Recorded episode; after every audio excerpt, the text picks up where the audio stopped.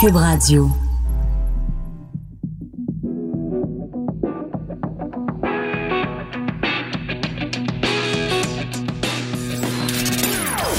Des opinions bien à elle. Sophie Durocher. Son franc-parler ne laisse personne indifférent. On n'est pas obligé d'être d'accord. Bonjour tout le monde, c'est Sophie Durocher, très contente d'être de retour avec vous. On est le lundi 16 septembre 2019. J'espère que vous avez passé une excellente fin de semaine. Et si vous vous êtes promené un tout petit peu, un tant soit peu sur les médias sociaux en fin de semaine, vous savez que ce qui a euh, fait scandale, c'est cette chanson pour la, cette chanson de campagne électorale pour le Parti libéral euh, du Canada. Je je sais même pas comment la décrire parce que c'est pas en français, c'est pas en anglais, c'est même pas vraiment en franglais, c'est en, en Google Translation. Vous savez, quand on veut traduire un texte puis qu'on n'a pas, euh, qu'on fait pas appel au service d'un traducteur ou d'une traductrice, bon, on s'en va sur Google puis on rentre un texte. À gauche, on le met en anglais puis à droite, ça sort en français. Mais c'est toujours des traductions un peu bâtardes. Et moi, c'est peut-être une déformation professionnelle. Ma mère était traductrice et elle avait, elle avait énormément de difficultés à comprendre que des gens s'improvisent traducteurs. Elle disait, ben, on s'improvise pas chirurgien, on s'improvise pas notaire. La traduction, c'est un métier, un métier très sérieux avec des règles. Ce sont des gens qui sont des professionnels, qui ont fait des études pendant des années et des années et là, le Parti libéral, qui veut nous convaincre, nous, au Québec, de voter pour eux, il nous envoie cette chanson-là, qui est un espèce de baragouinage incompréhensible. Alors, si vous ne l'avez pas déjà entendu, je vous la fais jouer à l'instant. Attention, oreilles sensibles, s'abstenir.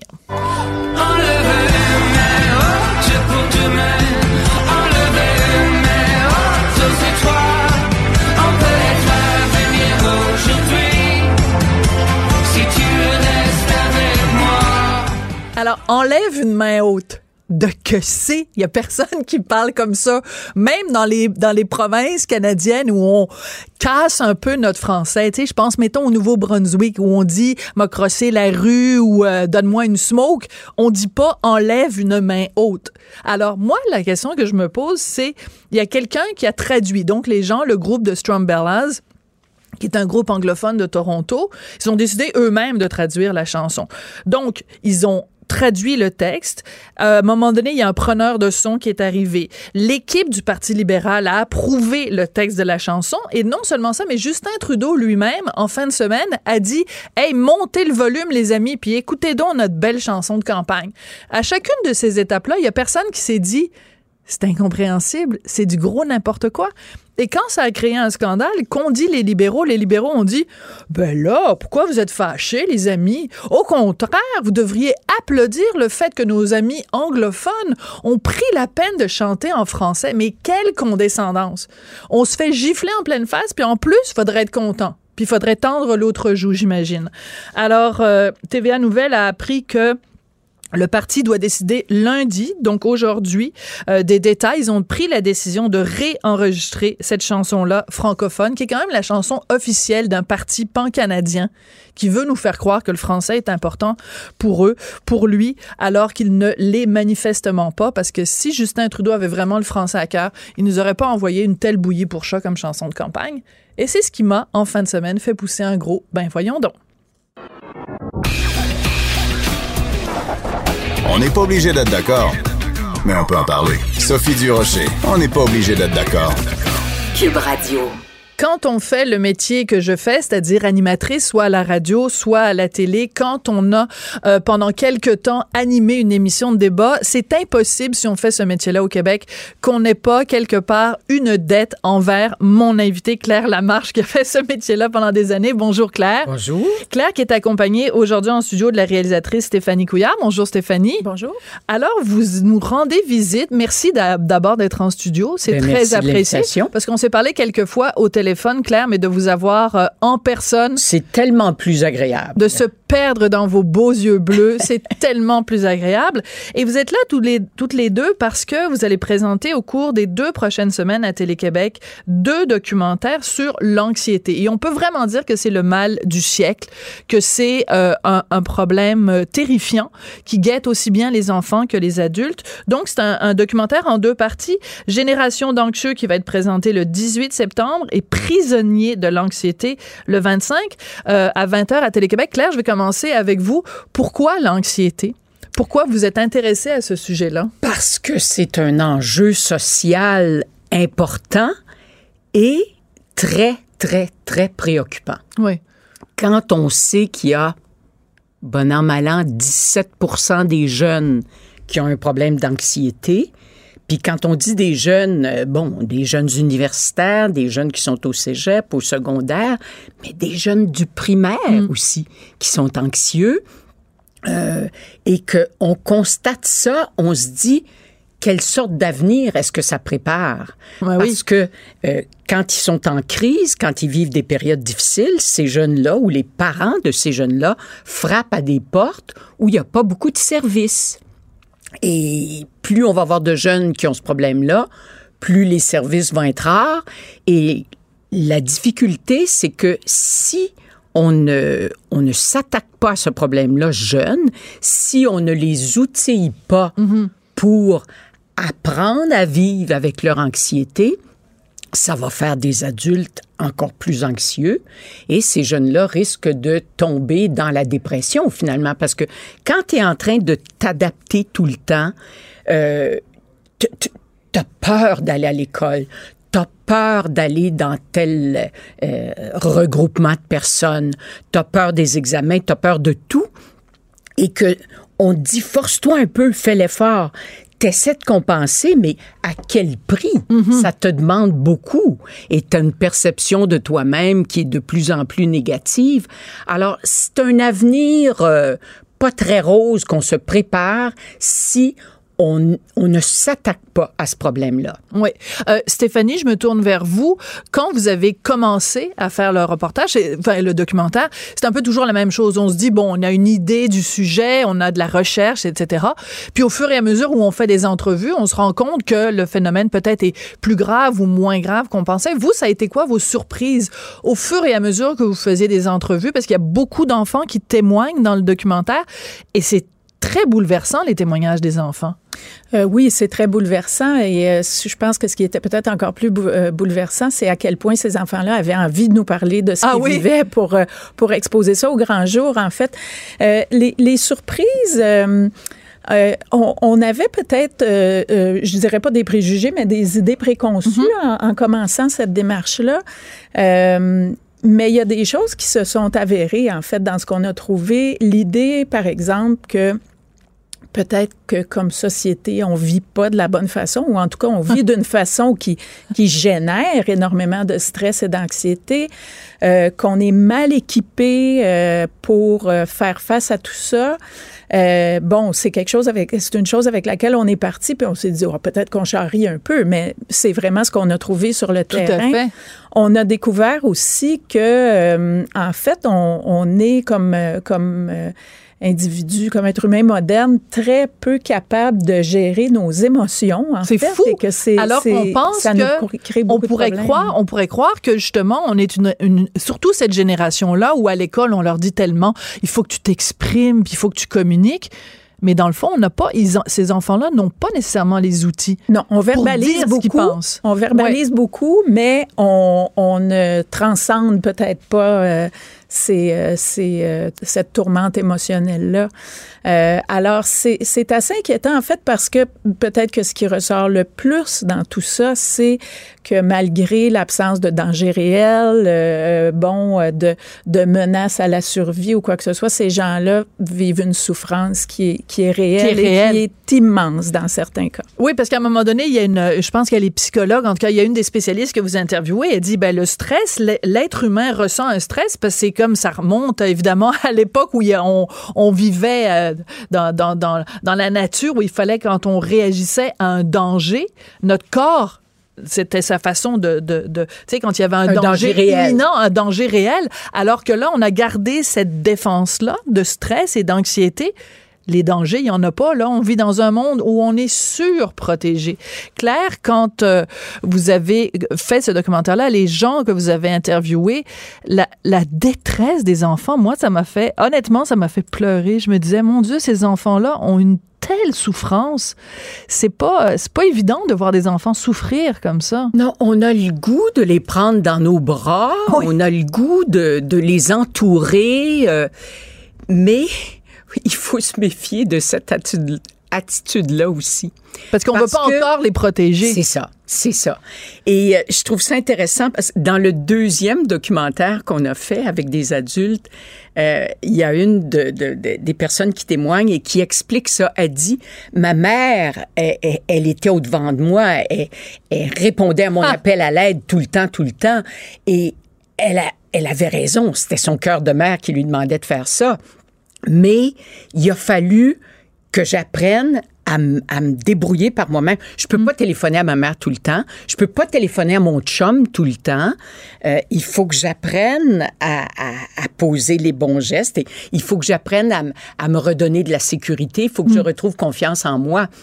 Alors, autant on a le goût de les prendre dans nos bras, on sait que le bout de chemin qui doivent mm. faire, il y, en a un très important qu'ils doivent faire seuls, avec l'aide de gens qui, qui, qui, leur permettent de comprendre qu'est-ce qui leur arrive, bien sûr, mais il faut leur redonner leur capacité d'agir. Oui, mais est-ce que ça veut dire, euh, Claire et Stéphanie, qu'on a fait une génération euh, de d'enfants trop protégés? C'est-à-dire que, bon, je vous donne un exemple. Moi, j'ai 54 ans, là. Quand j'étais petite, puis que je vivais des moments de, de, de, mettons, des moments plus difficiles, ben ma mère, elle me disait, tu sais, j'avais quatre frères et sœurs, de toute façon, là. Il y en avait toujours un pour me, tu sais, me tasser un peu dans mon coin en me disant, ben là, tu sais, prends sur toi. Est-ce que on n'a pas assez dit à cette génération-là, prends sur toi? Les a trop protégés, on les a trop, on a écouté le moindre de ses caprices. Ben, il y a plusieurs de nos intervenants qui disent oui. Puis bon, il y a des gens qui donnent des exemples. Je me souviens de la dame à l'Institut d'hôtellerie qui dit, écoute, il y a un jeune qui s'en va en entrevue pour euh, et puis, sa mère se présente là avec lui. Ben là, c'est un adulte. Bon, bon, bon. Alors, euh, c'est ça. puis, il y a un anthropologue aussi qui regarde beaucoup comment est-ce qu'on vit et qui trouve qu'on a tendance à, à trop couver les jeunes, à les surprotéger. Et c'est sûr que quand tu es surprotégé, euh, des obstacles dans ta vie, tu vas en rencontrer. Ben oui. Il faut que tu apprennes à faire face. Alors, euh, c'est ça. C'est une des caractéristiques de, de notre ère euh, moderne, en fait je ne sais pas si, comme parents, on cherche à, à se déculpabiliser de cette manière-là, euh, parce que en même temps, il y, a quelque chose d'incongru. On n'a pas beaucoup de temps consacré oui. à, nos tâches familiales, à nos enfants, parce qu'on travaille fort, fort, fort, puis on est pressé, puis on leur demande de s'adapter tout le temps. Et puis, peut-être que pour compenser, on se dit, on va aplanir toutes les difficultés qu'ils pourraient rencontrer. Mais, mais ça leur rend pas, service. Pas un service Et c'est aussi le fait qu'avant, tu sais, quand tu avais 12 enfants, mettons, je pense, mettons, Céline Dion, là, quand tu es la, plus jeune d'une famille de 13, ben, tes parents ont pas autant de temps à te consacrer. Maintenant, les gens n'en font que 1 ou 1.6. Euh, et ce 1.6 enfants, ben, ils le, ils le couvrent justement parce qu'ils en, ils en, ils en ont moins, donc ils, ont, ils donnent plus d'attention. Stéphanie, est-ce que ça vous a, ça vous a choqué ça, le, fait que justement, il y ait quand même un consensus de dire qu'on surprotégeait trop les enfants? Bien, c'est assez clair qu'on a perdu peut-être l'objectif de développer la résilience de, de nos enfants. C'est bien dit. Euh, mais je, suis toujours un peu euh, gênée devant ce genre de constat-là parce que euh, c'est pas une question d'individu, c'est pas une question de mettre le blâme sur le dos des parents parce qu'on on, fait partie d'une vague qui mm-hmm. s'appelle la société qui évolue. Il y a personne qui s'est levé un matin et qui a dit bon, à partir de maintenant, on va surprotéger les enfants. On se fait on se fait dire par exemple par le gouvernement que des enfants en bas de 12 ans ne devraient pas rester seuls à la maison ou qu'ils doivent avoir un certain âge pour traverser la rue tout seul et tout. C'est vrai qu'il y a une culture de, de sécuritarisme. Euh, elle, elle n'est pas arrivée du jour au lendemain et je ne vois certainement pas ça comme la responsabilité mm-hmm. d'un seul parent. C'est un enjeu de société et on peut pas se fier sur des individus pour nous faire virer de bord. On doit, comme société, arrêter de tout régir, de tout réglementer, se dire collectivement qu'on va se protéger tous ah. du, du, mal ou de la blessure ou du danger pour toujours devant tout. Ce n'est pas possible. Et effectivement, on doit réapprendre à cultiver notre capacité de faire face. Oui, mais euh, mon, mon mari, Richard Martineau, qui écrit dans le Journal de Montréal, Journal de Québec, utilise souvent l'expression les petits lapins. Puis bon, évidemment, il, se le fait parfois reprocher, mais il reste que ça fait référence à ça, à cette, à, ce- à une génération quand même de gens qui n'ont pas nécessairement été euh, exposés à des obstacles, alors que ben, c'est en étant justement confrontés à des obstacles qu'on qu'on apprend à développer euh, quelque chose par soi-même. Je veux juste revenir, il y a un, un de vos intervenants, à un moment donné, qui dit une phrase extrêmement importante. C'est Sonia Lupien, elle est directrice du Centre d'études sur le stress humain. Je l'adore. Elle, c'est vraiment mon coup de foudre de, de tout le documentaire.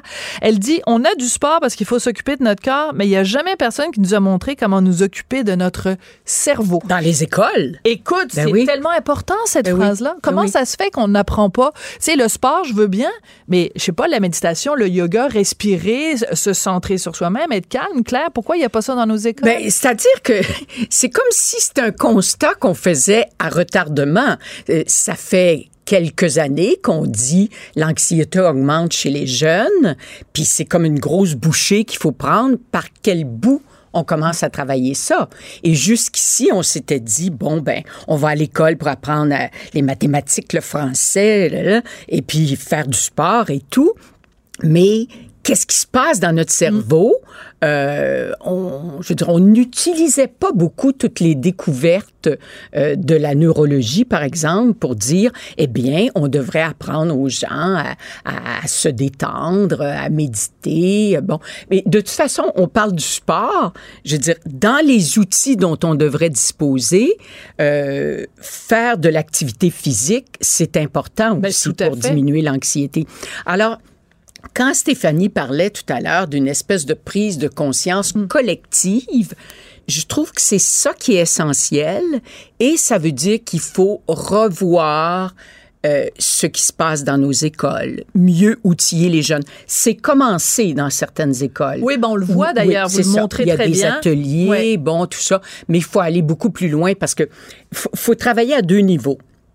Il y a la prévention auprès de tous les jeunes, parce que je pense que cette espèce de stress euh, qui nous habite, euh, il, Ouais. a- il y en a beaucoup qui le sentent, sans être pour autant des personnalités anxieuses ou avoir développé un trouble de l'anxiété.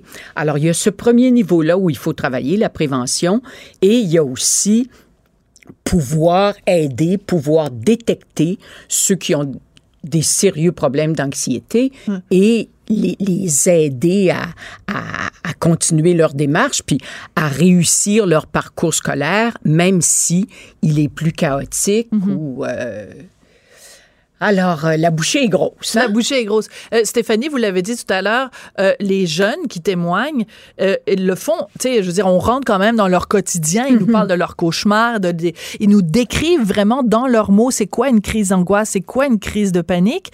Euh, est-ce qu'ils sont contents? Est-ce qu'ils ont vu le résultat euh, final? Est-ce que est-ce qu'ils sont craintifs à l'idée, bon, à l'école, tout le monde va savoir qu'ils sont dans le documentaire? Comment, comment ils se situent par rapport à tout ça? Ben, c'est sûr que c'est des, c'est des choses dont on discute avec, avec leurs parents euh, Ben. avant de, de, les, euh, de les impliquer dans un projet comme ça. C'est une grosse décision. Hein. Les gens qui, euh, les gens qui s'ouvrent dans nos documentaires nous Hmm. ouvrent tout leur intérieur. Euh, c'est très courageux, en fait. Tout je à fait. C'est pour ça que je veux qu'on leur rende hommage aussi. puis C'est courageux d'avoir fait ça. euh, mais comme je disais tantôt, ils avaient tous ce grand désir-là de partager leur expérience.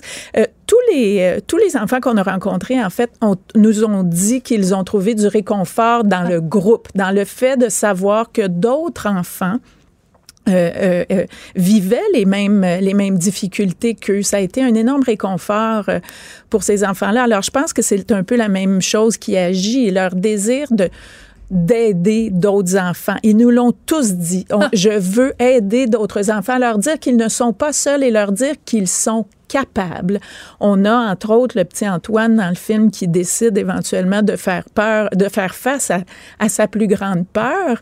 Euh, lui nous l'a dit beaucoup. J'aimerais dire aux enfants qu'ils sont capables. J'ai confiance en eux et tout. C'est charmant. Euh, ils ont envie de faire du bien à leur père, euh, je pense, en, en, en Oui, il faut dire aussi que ces jeunes-là, ils ont fait une démarche. On n'aurait pas pris des jeunes qui sont en, en pleine, pleine crise Ben ou non. quoi que ce soit. Ça aurait pas été leur rendre service de toute façon, Claire. Alors, ces jeunes-là, ils ont été euh, secondés, outillés, et comme dit Stéphanie, ils ont une fierté de d'expliquer là où ils en sont rendus et ils savent que ça va être très utile à d'autres. Alors, j'aimerais ça qu'on en écoute un extrait. En fait, c'est la bande-annonce du documentaire Génération d'anxieux qui va être diffusé donc à Télé-Québec à 20h le 18 septembre. Tu veux que je te dise une de mes peurs? C'est du vide. Je pleure, je me mets à avoir de la misère à respirer. Je vais juste prendre mon bras puis je vais commencer à me mordre. C'est comme la seule façon que je peux sortir le stress. Je sais pas ce que mon père il fait en ce moment, à quelle heure il va finir. T'avais peur qu'ils t'oublient? Non, parce que j'avais peur qu'il y ait un accident. J'ai regardé le documentaire en partie avec mon fils, parce qu'à un moment donné, il, il a préféré aller voir sa PS4. Mais euh, j'ai regardé une bonne partie du documentaire avec mon fils et je pense honnêtement que ça l'a aidé. Parce que euh, dans les jours qui ont suivi, il mettait plus des mots. Tu sais, parce que ça arrive des fois dans une vie d'enfant, mais mon fils fait pas des crises d'anxiété. Mais juste de mettre des mots sur des choses comme les enfants l'ont fait dans le documentaire. Alors, je pense que maintenant que je vous ai rencontré, mesdames, je vais m'asseoir avec lui. Je vais lui dire, hey, mets ta PS4 de côté, on regarde la deuxième partie du, du documentaire. Parce que c'est à ça que ça sert. C'est pour ça qu'on qu'on fait ça.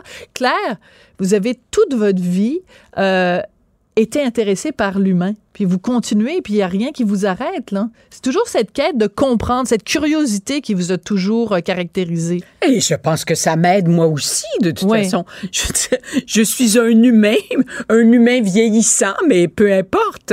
Et je trouve que toutes les réflexions de ces gens-là qui ont accepté de se confier à nous, que ce soit dans les documentaires ou que ce soit avant dans l'émission quotidienne, c'est comme une espèce de richesse qui m'habite. Oui. Tu sais, j'ai même pas, j'ai même pas l'obligation de dire il faut que je regarde le, le documentaire. J'y ai travaillé, je les ai côtoyés ces gens-là. Alors c'est une chance extraordinaire que j'ai. Quand euh, vous êtes arrivé, il y a ma collègue Geneviève Peterson qui était là et euh, qui vous a dit à quel point vous avez été euh, importante pour elle. Des témoignages comme ça, vous devez euh, en avoir souvent. Ça vous fait, ça vous fait encore plaisir de Ah, penser qu'il y a des toujours plaisir. Oui. Toujours plaisir. Et j'ai l'image à ce moment-là des jeunes qui rentrent de l'école secondaire puis qui se branchent sur l'émission quotidienne et, et que ça rejoint. Et des jeunes qui me disent que ça leur permettait d'avoir des discussions avec leurs parents après. Ah oui. Alors, c'est merveilleux. C'est ça qui est le fun. Ben merci beaucoup, ça a été un plaisir de vous recevoir à toutes les deux. Claire Lamarche, donc animatrice, Stéphanie Couillard, réalisatrice de ces deux documentaires, Génération d'anxieux et Prisonniers de l'anxiété, les 18 et 25 septembre à 20h à Télé-Québec. Merci mesdames. Merci, Merci beaucoup. J'espère que ça vous a pas causé trop d'anxiété de venir Non, pas vraiment. Aujourd'hui, vous avez l'air assez On gère, on gère. On gère, on gère. Merci beaucoup. Après la pause, surtout, ne manquez pas ça. Une entrevue téléphonique avec l'écrivaine Emma Becker, une écrivaine française. Elle a passé deux ans et demi dans un bordel en Allemagne, mais un vrai bordel. là. Pas le maudit bordel de Marie-Chantal Toupin. Un vrai bordel. Et elle a raconté son expérience dans un livre après la pause. On n'est pas obligé d'être d'accord. Pour nous rejoindre en studio, Studio à commercial cube.radio. Appelez ou textez 187 Cube Radio. 1877 827 2346. Le problème avec ce métier de prostituée, c'est qu'au bout d'un moment, ton corps ne sait plus quand tu fais semblant et quand tu sens vraiment quelque chose. Cette citation, c'est une citation d'une prostituée qui s'appelle Idi et, et elle est citée dans un livre qui s'intitule La Maison. C'est un livre qui est écrit par euh, l'auteure française Emma Becker qui elle-même a passé deux ans et demi dans une maison de prostitution à Berlin, en Allemagne, parce qu'en Allemagne, la prostitution et les bordels sont tout à fait légaux. Emma Becker est au bout de la ligne. Bonjour, Madame Becker. Bonjour, excusez-moi, j'ai une extinction de voix, mais je vous entends très bien. Ah, bon, ben, alors, je suis désolée de vous demander de forcer votre Ah, bah, voix pour nous parler. Alors, plaisir. Alors déjà, juste en une phrase, on voit tout à fait euh, le type de personnalité euh, que vous avez, très pétillante, très euh, spontanée et très directe. Et c'est cette personnalité qui ressort beaucoup dans votre livre. Vous nous décrivez donc le quotidien de ce bordel où vous avez travaillé pendant deux ans et demi. Et moi, au début, je me disais, bon, ça va être glauque, ça va être sordide. Je pensais à putain de Nelly Arcan où elle décrivait le- les hommes les uns après les autres, qu'elle en a ras-le-bol. Mais c'est pas du tout ça, votre livre. Mais non, mais mon livre, euh, c'est une expérience, euh, voilà, qui, qui m'appartient, qui, qui, qui est un peu unique parce que c'est vrai que j'ai j'ai choisi une maison qui me convenait, un cadre qui me convenait, euh, mais je, mais elle, elle ne, enfin l'expérience de Nelly Arcan et la mienne sont valides à des niveaux euh, totalement différents. Mais c'est vrai que moi, je travaillais dans une maison qui était plutôt une, une maison bourgeoise en fait. Ouais. On avait aussi totalement la possibilité de dire non, et ça, c'est aussi la grande différence. Oui. Alors, c'est important de mentionner, donc de le rappeler, en Allemagne, les bordels, bon, la prostitution est légale, mais c'est très encadré.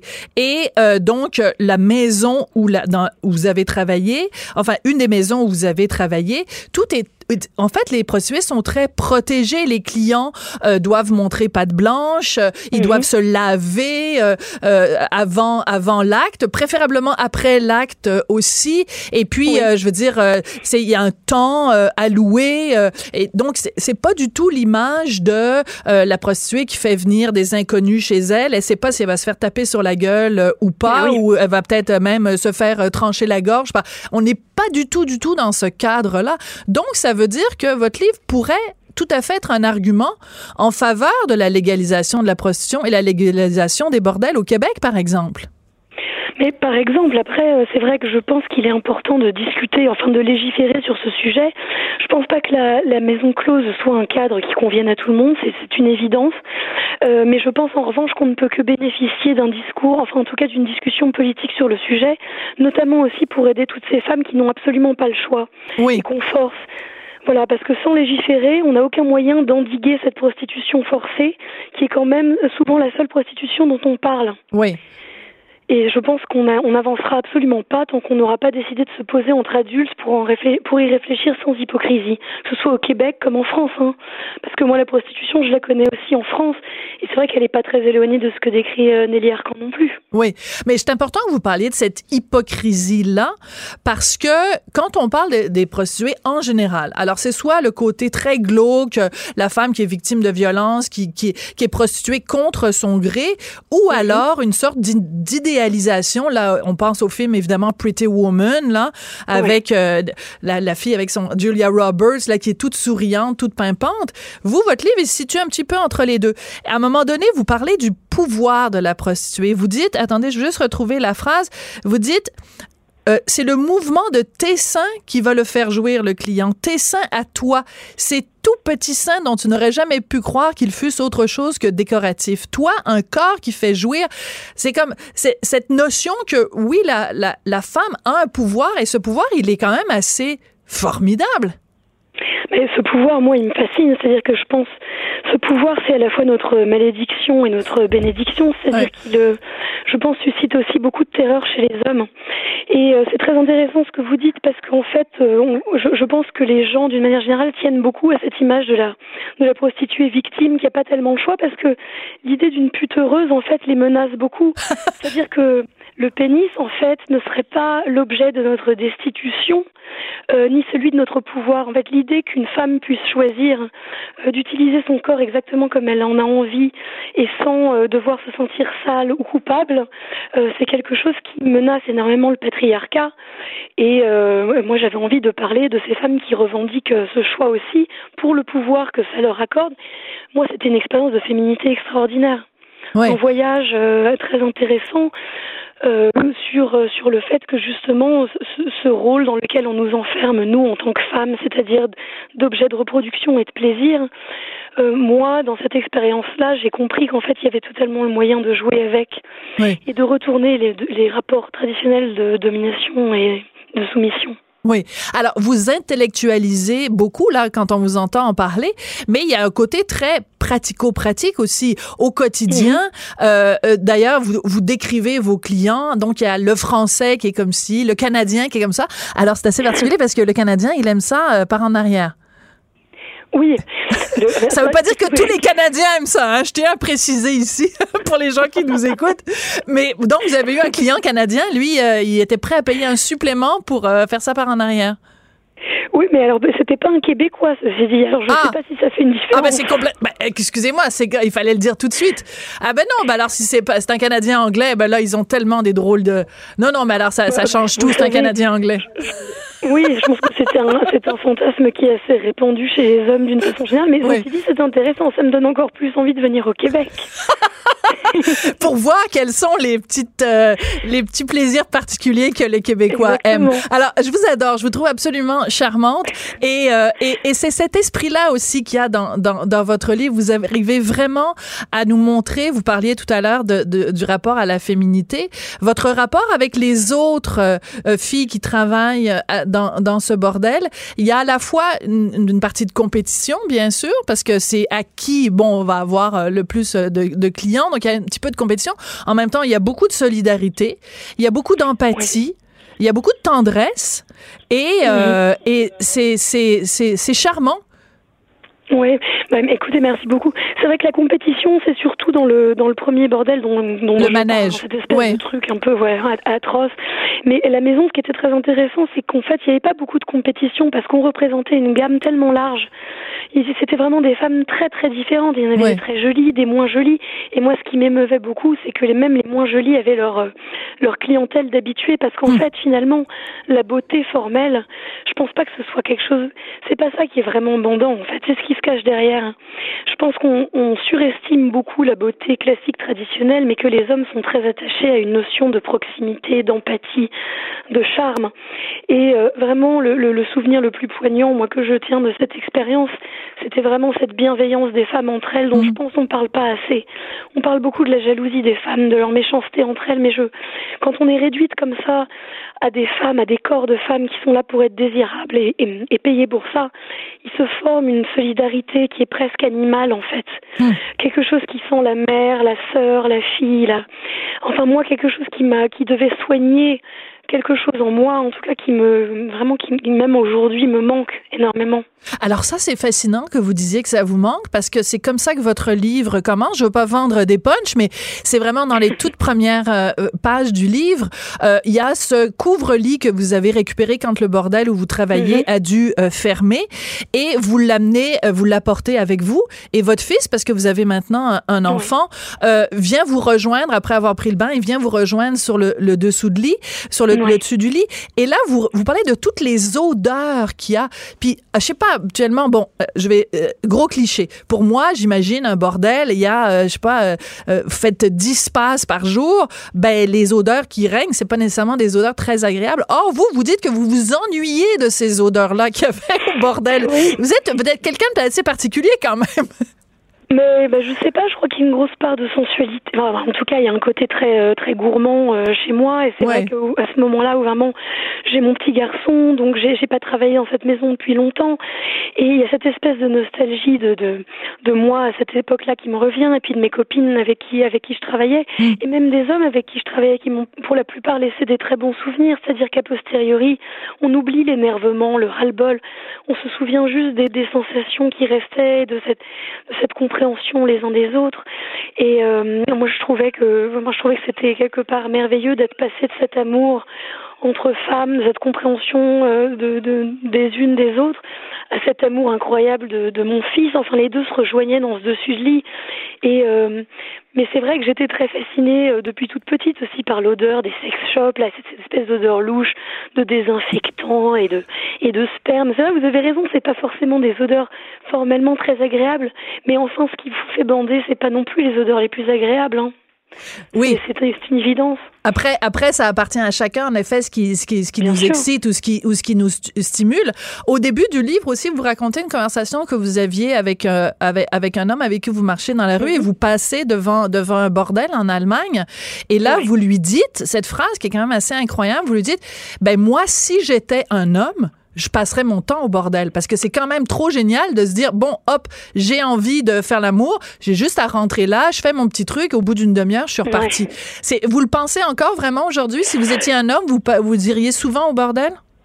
Bah, C'est-à-dire, euh, moi, j'écris ce passage-là avec ma naïveté de nana qui a jamais travaillé dans un bordel. Voilà. Mais euh, c'est vrai que euh, cette idée, toujours une espèce de forme de jalousie à ce moment-là pour le fait que ce soit si facile pour les hommes euh, d'accéder au plaisir ou en tout cas à une espèce d'illusion de plaisir. Alors que voilà, je sais pas si les femmes iraient au bordel si c'était une possibilité pour elles, Ouais. s'il en existait plus ou si biologiquement déjà les hommes étaient capables d'avoir une érection spontanée euh, sans désir. Euh, mais il y avait toujours, oui, c'est une espèce de d'envie de ma part que ce soit si simple finalement pour les hommes, le, le plaisir, le désir. Non pas que ce soit toujours simple, mais je pense que c'est beaucoup plus direct Mm. que ce que le désir et le plaisir représentent pour une femme. Enfin, en tout cas pour moi, je parle en mon nom, mais je suis sûre que beaucoup de femmes qui m'écoutent penseront la même chose. Mhm. Le plaisir pour une femme, c'est c'est un exercice, ça demande tellement d'abandon et en même temps tellement d'affect. C'est vraiment le, le combat d'une vie, enfin la recherche d'une vie, c'est c'est passionnant, hein, Ouais. mais c'est pas du tout aussi mécanique que pour un homme. hein. Oui. Euh, est-ce que c'est bon Il y a un tabou euh, dont on parle. Bon, évidemment, comme c'est un tabou, on n'en parle pas. Euh, le fait que des femmes qui travaillent dans un bordel, donc qui font de leur métier euh, la prostitution, euh, de la prostitution leur métier plutôt, qu'elles jouissent qu'elles éprouvent en effet un plaisir physique. Est-ce que c'est courant? Est-ce que quand on fait 10 clients par jour, vraiment, ou c'est simplement au fait qu'au bout d'un moment, à force de, de, de, bon, de frotter des corps, euh, il finit par se produire une étincelle? Est-ce que c'est, Parce que vous en parlez un peu dans votre livre, mais pas oui, beaucoup. je- Oui. Non, j'en parle pas beaucoup, mais parce que je pense que ça, ça, ça découle aussi de choses totalement différentes. Vous avez, vous avez raison.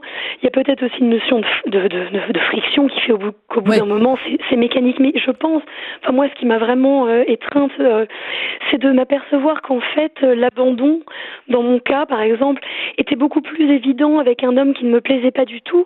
Et pour une raison très simple, c'est que, en fait, je m'en fichais un peu qu'il me trouve jolie ou pas, ou désirable ou pas. Ouais, c'est génial ça. Oui. à mon désir à moi et je pense que c'est un tel challenge pour une femme que de se laisser aller. C'est vrai quand on a en face de nous un homme à qui on voudrait plaire, on a tout de suite tendance à être un peu dans la représentation, dans le service, puisque c'est comme ça qu'on nous élève aussi. Oui. C'est-à-dire qu'on est là pour rendre service à l'homme, pour être désirable pour lui. Donc avec un mec à qui vous serreriez pas la main dans la rue, c'est pas du tout le même genre de challenge. Hmm. Il y a une espèce de facilité, euh, voilà, qui qui me fait me dire que peut-être pour les femmes, euh, le désir et le plaisir peuvent naître de de l'indifférence ou en tout cas du manque de voilà de de, de challenge quoi. Oui. Je pense pas que ce soit une aberration. hein. Je pense que c'est très courant. Oui, très courant. Euh, sachant que vous alliez euh, venir à l'émission, euh, qu'en fait qu'on allait, que vous alliez venir à l'émission. Excusez-moi, je fais des jeux de mots euh, même sans, sans m'en rendre compte. Que j'allais vous interviewer pour l'émission. Euh, avec les collègues, on a pensé faire un sondage euh, sur Twitter et Oui, sur. Facebook. Ah, vous avez vu passer. Alors donc, je- alors, je disais, bon, aujourd'hui, je discute avec, avec l'écrivaine Emma Beck. Elle a travaillé comme prostituée dans un bordel légal. Elle raconte son expérience dans son livre La Maison chez Flammarion. Est-ce que le gouvernement devrait légaliser les bordels au Québec? Alors, je suis très contente de vous annoncer que 68 des gens interrogés ont dit oui, 32 Ah, ont dit non. Bon, il n'y a pas énormément de gens qui ont voté pour l'instant, mais ils ont 24 heures pour le faire. Mais juste, c'est signaler quelque chose, il y a 69 personnes qui ont voté.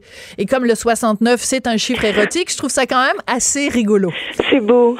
C'est beau. Euh, vous avez mentionné, donc on en a parlé à plusieurs reprises, de toute façon, vous, vous le mentionnez dès le début dans votre livre, vous avez un fils. Euh, Oui. quel, euh, à quel moment votre fils va savoir ce que vous avez fait pendant ces deux ans et demi-là? Est-ce que vous pensez... Comment vous pensez qu'il va réagir quand il va le savoir, le métier que maman faisait? Ouais, vous savez, moi, quand euh, je suis tombée enceinte, j'étais persuadée que j'aurais une fille parce que j'ai que des sœurs. Et je me rends compte au jour le jour à quel point c'est c'est merveilleux d'avoir un petit garçon pour ce que ça représente de, ouais, de challenge, de lui apprendre, de lui faire comprendre quand il sera en âge de lire le livre que euh, ce métier, c'est avant tout un métier humain euh, qui, qui fait en sorte que les hommes et les femmes se rapprochent d'une manière qui est peut-être un peu superficielle parfois, mais qui a vraiment beaucoup plus que le sexe dans ce boulot.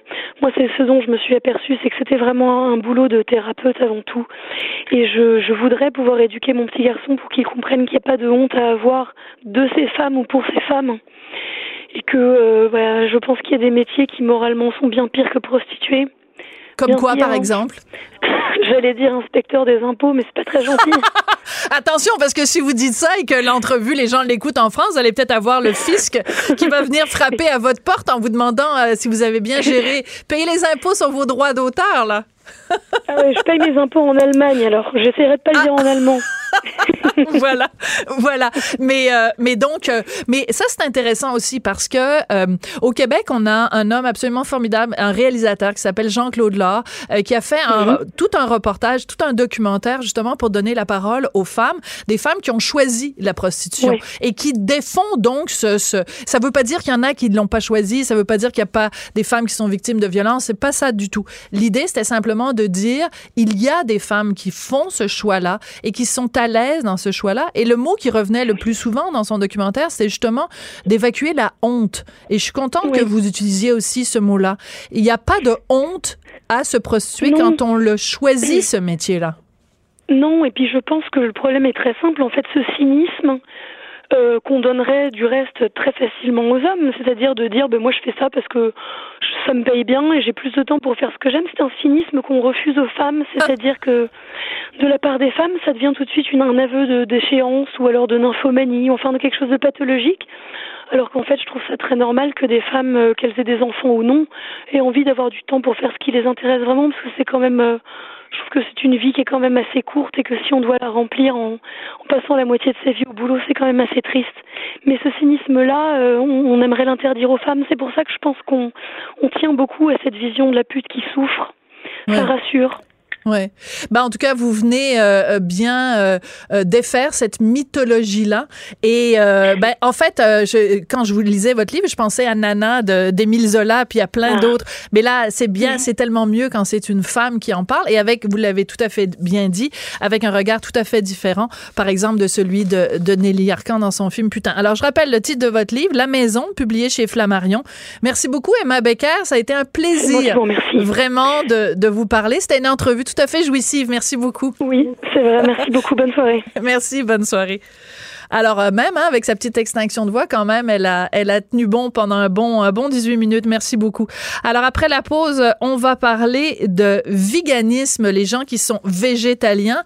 Est-ce que ça nous culpabilise quand on est carnivore de voir ces campagnes en, en, en faveur du véganisme? On en parle après la pause.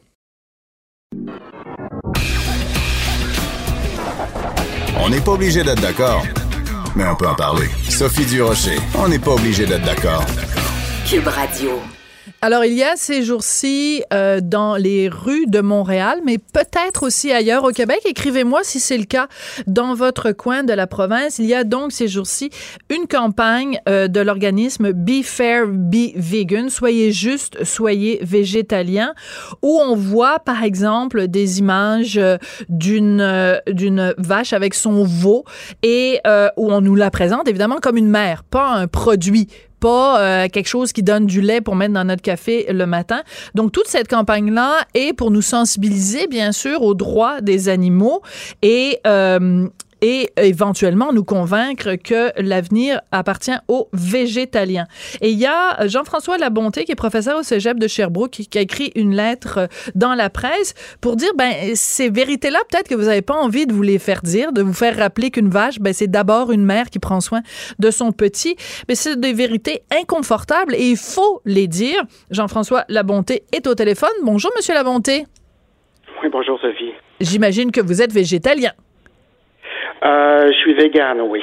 oui. Vegan, c'est un peu différent. C'est euh, euh, c'est quand on est contre ben, les formes d'exploitation animale. OK. Euh, c'est pas juste un régime alimentaire, là, du genre, bon, je, je mange pas d'animaux, je mange pas des produits qui sont issus de l'exploitation. en fait, c'est tous les produits, genre cuir, plumes, c'est des choses que je n'achète pas. D'accord. Alors, par exemple, votre oreiller, il n'y a pas de plume d'oie dans votre oreiller? Non, pas du tout. Pas de ceinture en cuir? Non, mais c'est parce que des fois, les gens pensent même pas. Et euh, mettons, vous mettez pas de miel, vous allez jusqu'au miel ou le miel, euh, vous dites c'est correct parce que les petites abeilles, on les a quand même pas assassinées pour avoir leur, euh, leur miel? Non, ben moi, je consomme du miel très rarement, là, mais je sais que je sais qu'il y a des gens qui le font pas parce qu'ils estiment que les abeilles ils ont une conscience, que ce sont des êtres sentients, puis qu'on devrait pas euh, euh, exploiter ces êtres-là. Euh, je vous dirais que pour ce qui est des insectes, euh, c'est vraiment pas certain qu'ils ont une conscience. Mais une chose est sûre, c'est que les animaux qu'on va exploiter le plus, euh, c'est des animaux, euh, on est sûr qu'ils ont euh, une vie consciente, et qu'ils ont le souci d'eux-mêmes. Euh, alors ça, là-dessus, je pense qu'il n'y a pas de doute à avoir. Puis là, pour les insectes, là, c'est un petit peu différent. D'accord. Alors, euh, donc, donc, cette campagne-là où on voit, par exemple, une vache et c'est marqué une mère, pas une machine laitière, il y a- c'est sûr qu'il y a des gens qui vont euh, pas aimer se faire rappeler cette vérité-là, mais c'est une vérité. Une vache, c'est pas euh, juste quelqu'un qui nous fournit du lait pour euh, mettre dans notre café. C'est un être vivant qui a des sentiments pour son petit qu'elle va protéger. Et pour avoir du lait, ben, il faut qu'on lui retire son petit, puis qu'on vole, en fait, le lait qui est pour le petit. Mais les gens aiment pas se faire rappeler ces choses-là. Ah ben bien sûr que non, parce qu'on pense qu'on est tous, euh, ben, presque tous, là, on pense qu'on est des bonnes personnes, et puis euh, si on se fait rappeler ça, c'est qu'en quelque part, euh, on agit de manière immorale. Puis ça, on ne veut pas se faire dire ça, parce que ça va à l'encontre de la perception qu'on a de nous-mêmes. Et on va essayer de se défendre par tous les moyens. Alors, Et, mais- oui, allez-y. Oui. Et ce que je trouve bien avec ben, la campagne Be Fair, Be et Megan, c'est euh, c'est de faire ressortir l'individualité des animaux. Euh, Ouais. euh, on clairement, on a des gros plans sur leur visage, sur leurs yeux. On les représente comme étant des quelqu'un et non pas des quelque chose. dit. alors qu'on a tendance à se les représenter comme ben, des membres interchangeables de leur espèce. Euh, on leur donne des numéros plutôt que des noms. Euh, là, ici, je parle des animaux qu'on exploite le plus, là, euh, parce que la campagne, euh, euh, elle représente exclusivement ces animaux-là. Ouais. Euh, on fait même une place pour les poissons, mais euh, on représente pas des animaux de compagnie, on représente pas euh, euh, euh, des cétacés comme des dauphins, comme des baleines. On représente pas non plus mais des primates parce que ce sont des animaux qu'on exploite relativement peu. Ouais. Alors, Mais en fait, quoi, exploite le plus, à, à une certaine époque quand même dans les dans les recherches scientifiques mais te- euh, tenons-nous-en donc euh, évidemment euh, vache euh, j'allais dire comme Jean de La Fontaine là veau vache cochon euh, couvé donc euh, ben en fait tout ce qu'on mène en général dans notre assiette ou en fait des produits dérivés est-ce que la question qui se pose en fait est la suivante si on veut sensibiliser les gens est-ce que on doit dire hey les amis mangez des puis noix des noix de cajou. C'est super tripant puis on fait des recettes excitantes en mettant toutes sortes d'épices. Donc en jouant le côté le fun d'être végétalien ou on doit aller dans le côté sombre euh, culpabiliser les gens les responsabiliser leur montrer des images d'horreur des abattoirs des élevages. Quelle est la est-ce que c'est la carotte ou le bâton qui fonctionne bien? Ah ben, je pense que c'est un peu des deux. Ça prend les deux. Euh, je pense qu'il faut montrer que c'est positif aussi euh, euh, euh, de, de, de faire un tournant vegan, c'est-à-dire d'arrêter euh, d'encourager une exploitation animale, et que c'est bien de le faire, puis que c'est bon manger de la nourriture euh, qui est sans produit animal. C'est bon de mettre l'emphase là-dessus. Ça, il y a personne, je pense, qui en disconvient. Euh, mais c'est pas suffisant. C'est pas suffisant parce que ça rend ce mouvement-là, hum, ça le rend comme une sorte de lifestyle. C'est comme, c'est bien de le faire, comme une mode mais c'est ouais. pas mal de pas le faire. Alors, puis ça, ça a des limites. Euh, je pense que les limites qui sont importantes, c'est de dire oui, mais aussi faut aller plus loin, faut aller plus loin parce qu'il faut montrer que ces animaux-là, euh, ils sont victimes, ils sont victimes d'injustice, puis en quelque part, euh, il y a des privilèges que certains humains se sont arrogés, le privilège de tuer des animaux et pour les manger. Ça, c'est pour des raisons qui sont somme toute assez superficielles. Oui. On le fait en Occident essentiellement pour des raisons gastronomiques. Euh, il y a à peu près personne ici qui mange des animaux parce qu'il a faim, mais simplement parce que ça représente chez lui euh, euh, un plaisir gastronomique plus important. Monsieur Labonté, je veux absolument, avant qu'on se quitte, vous faire jouer un extrait. Vous savez, les producteurs de lait du Québec ont toujours des publicités rigolotes. Là, ils font comme une sorte de télé-roman. On en écoute un extrait. Je veux votre réaction rapide après. Assis-toi, Louis. Jérôme a de quoi nous annoncer. Coudon, grand-mère, es-tu morte? Laisse faire, toi. Je suis vegan. Mais voyons, Sainte Crémette, le fils d'un producteur laitier vegan. Pour faire agacer avec ça au village. On, on, présente, évidemment, c'est humoristique, puis à la fin, le père qui est, joué par Paul Oud, ben, il dit, ben, finalement, t'es mon fils, fait que c'est correct. Mais on présente un peu comme une impossibilité le fait que des producteurs laitiers, leur fils soit vegan. Vous réagissez comment, Monsieur Labonté, rapidement? Oh, euh, ben, je pense qu'il joue sur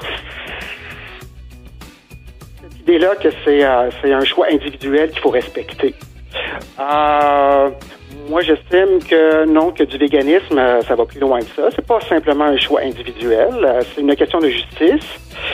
Quand on s'engage là-dedans, c'est pour qu'il y ait plus de justice envers des animaux. D'accord. Merci beaucoup, Monsieur Labonté, donc euh, qui est professeur au Cégep de Sherbrooke, militant en faveur du véganisme. Merci beaucoup d'avoir écouté. On n'est pas obligé d'être d'accord. Merci à Samuel Boulet-Grimard à la mise en onde, Hugo Veilleux à la recherche, puis on se retrouve demain. Pour écouter cette émission, rendez-vous sur cube.radio ou téléchargez notre application sur le Apple Store ou Google Play.